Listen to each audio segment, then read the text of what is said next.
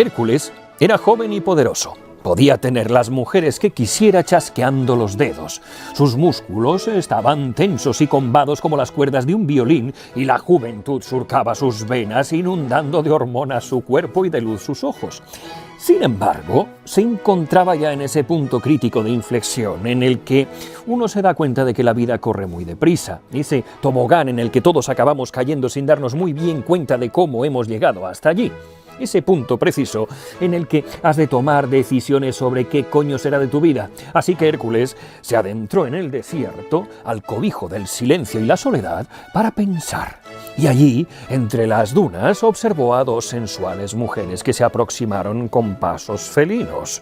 La primera de ellas, que vestía con ropa voluptuosa y sus formas eran sinuosas, se aproximó a Hércules y le susurró la promesa de una existencia llena de placeres y lejos de todo dolor le dijo que a su lado su vida sería sencilla, disfrutando de los placeres de la buena mesa, camas de pétalos de flores, perfumes embriagadores, músicas y danzas, olvidándose para siempre de cualquier dolor, de cualquier pesar, de cualquier preocupación.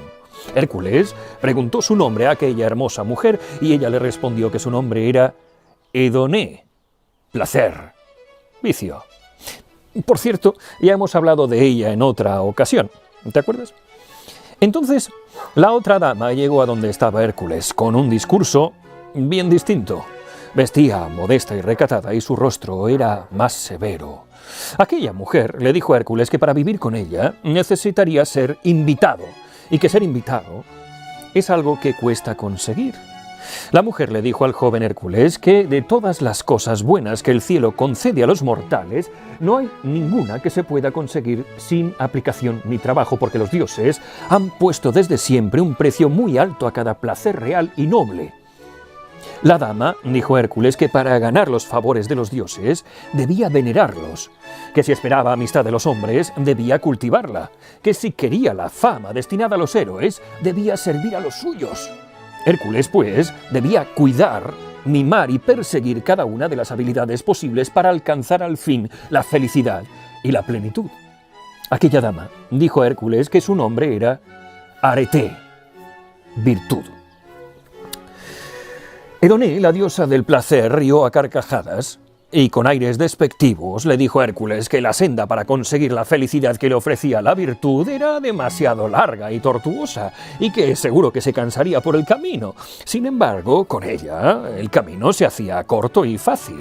A lo que virtud respondió, ah, amiga, pero los placeres que tú propones son beber antes de tener sed, dormir antes de tener sueño, comer antes de tener hambre. Sin embargo, Jamás el hombre escuchará una música más deliciosa que la que él compuso, ni objeto más hermoso que el que él ha creado, ni amigo más fiel que el que cultivó con dedicación. Una vida dedicada únicamente al placer asegura una triste acumulación de angustia, tormento y arrepentimiento en la vejez.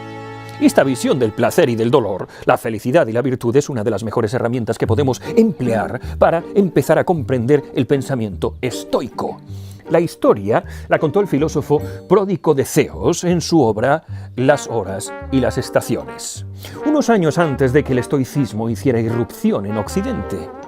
Hay un oratorio de Händel, el que has estado escuchando de fondo mientras te narraba el cuentecito, y un cuadro de, de Lairese que puedes ver para recrear esta escena. En el cuadro, detrás de la voluptuosa Edoné y su escote que ríete tú de Kim Kardashian, está su alter ego apenas visible, oculto entre las sombras. Una anciana, decrépita y maloliente, que hace como si guardara un secretillo. Esta alegoría es especialmente poderosa porque nos explica que no puede existir dulce sin amargo, ni crecimiento ni verdadera felicidad sin esfuerzo y sin virtud. Por si te lo estás preguntando, Hércules, como es natural, eligió el camino de la virtud. No todos han tenido esa suerte.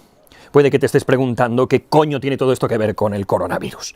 Verás, Hace unos 2300 años más o menos, cuando nuestra civilización tenía la misma edad mental que Hércules y era joven y con muchos desafíos por delante, nos enfrentamos a un dilema idéntico al que se presentó ante Hércules. En la etapa de la filosofía helénica hubo dos corrientes contrapuestas que decidirían cómo se configuraría Occidente durante los próximos dos milenios. La sociedad actual patina porque se ha dejado seducir por la corriente equivocada, el hedonismo. En lugar de seguir el camino estoico y hacer caso a Zenón de Citión o a Marco Aurelio, el hombre occidental dejó ganar la batalla ideológica a Epicuro o a Aristípodes de Cirene y en consecuencia hoy perseguimos el placer olvidándonos de las consecuencias que esto tiene. Nuestra sociedad ha modelado la corriente hedonista con controles sociales y normas que coartan nuestra conducta porque tenemos que vivir los unos con los otros. Pero sin duda hemos creado un mundo que busca, sin más, la estimulación por la estimulación y el placer por el placer.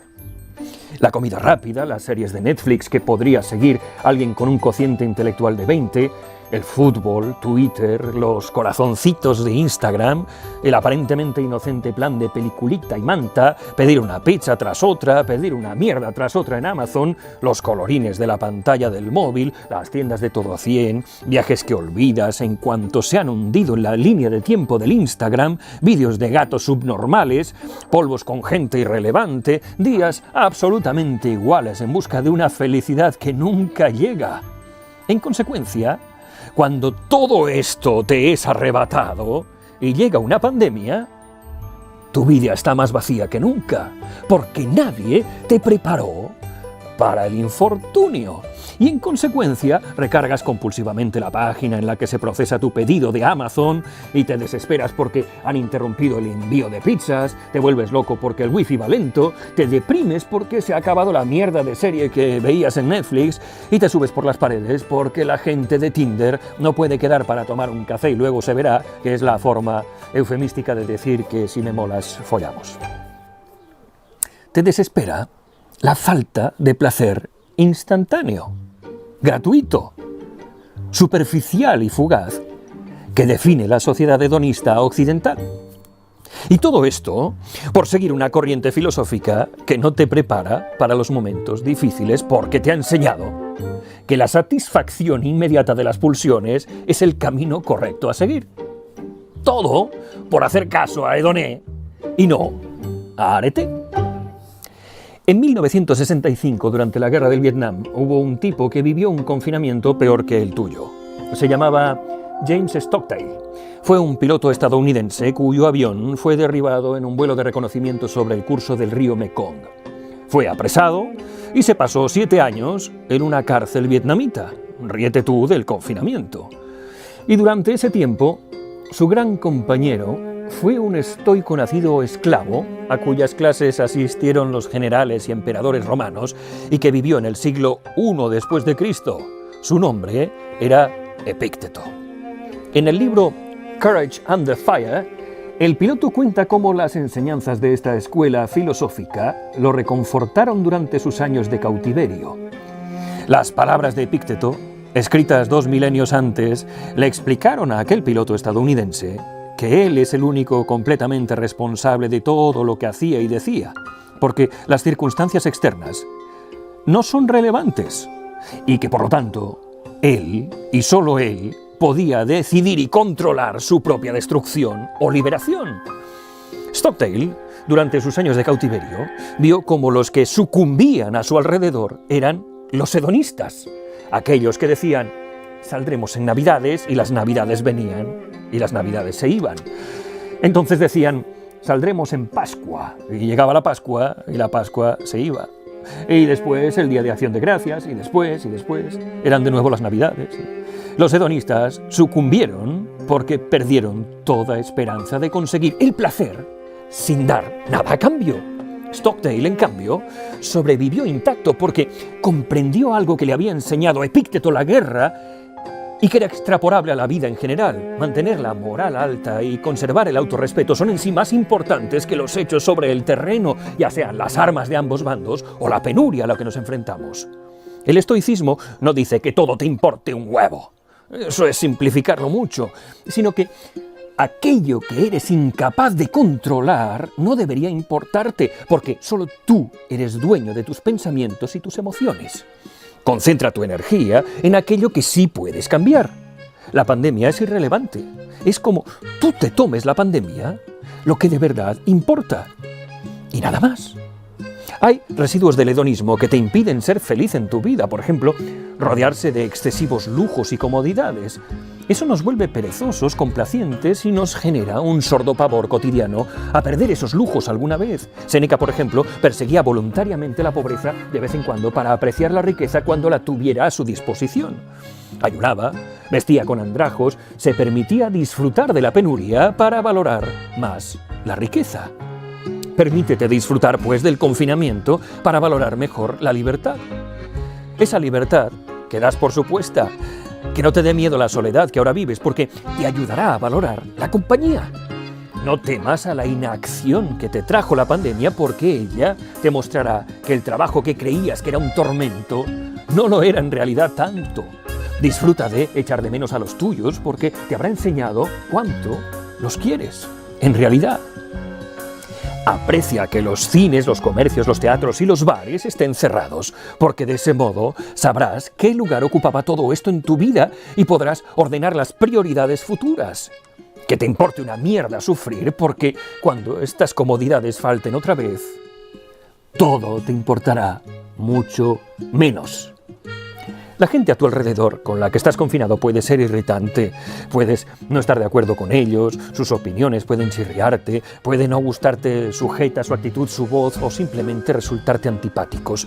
Paradójicamente, somos incapaces de centrarnos en aquello que podemos cambiar, como largarnos a otro sitio, dejar de prestarles atención o aceptar sus mierdas como ellos aceptan las nuestras y terminamos frustrándonos por intentar que su conducta cambie, algo que no está enteramente en nuestras manos. Un estoico no necesita nada más, lo tiene todo ya.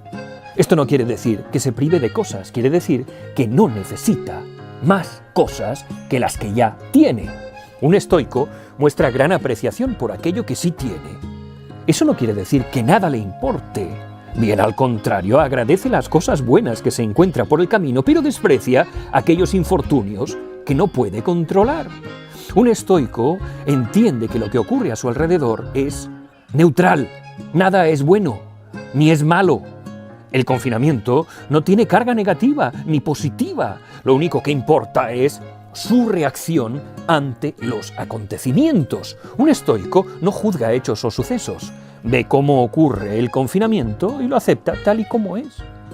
Esto tampoco quiere decir que le sude la polla absolutamente todo, porque un estoico, si puede cambiar las cosas, empleará toda su energía para cambiarlas. Pero nunca será la mosca que se golpea contra el cristal una y otra vez.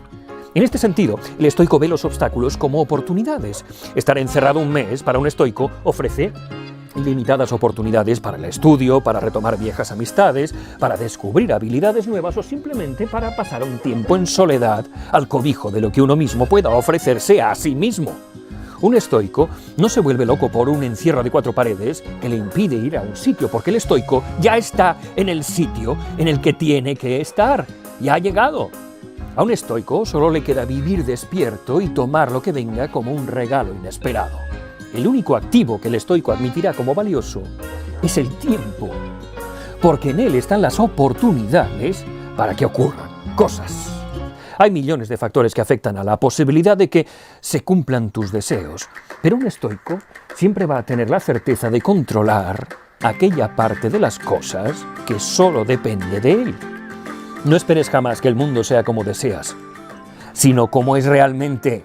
De esa manera tendrás una vida pacífica, que contigo mismo sea suficiente.